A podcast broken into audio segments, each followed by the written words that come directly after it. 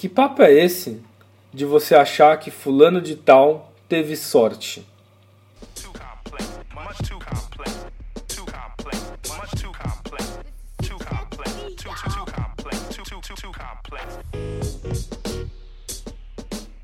Eu mesmo já pensei sobre isso várias vezes e falei: nossa, Fulano teve sorte. Olha só, eu não consigo pegar trabalhos tão legais quanto os dele. É por isso que ele está onde ele está. Não é assim que funciona. É, eu tenho certeza de que quanto mais bem sucedido você for, mais as pessoas vão te dar descréditos de que você tem sorte. Ao invés de considerar todo o tempo que você se dedicou para chegar nisso daqui. Sabe aquele aquela máxima, né, de que todo mundo vê as pingas que você toma e mais poucos veem os tombos que você levou?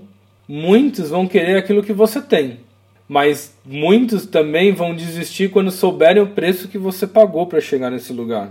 E você chegou aí foi por mérito próprio. Se eu realmente quiser chegar em algum lugar, eu tenho que fazer por merecer por isso. Eu tenho que me preparar cada vez melhor para isso e eu tenho que pagar um preço.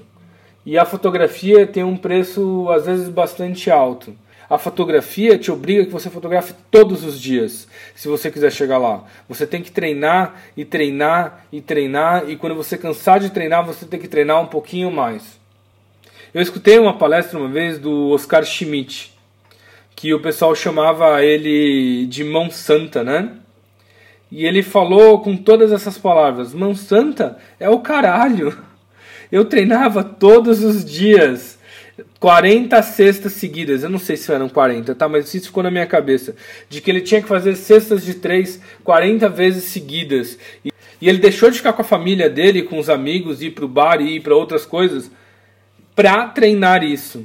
Para que na hora do jogo ele tivesse tão treinado que tudo desse certo. Minha mão é treinada. E a fotografia é exatamente a mesma coisa. Você tem que estar treinado para na hora da final do campeonato você estar pronto para fazer aquele gol.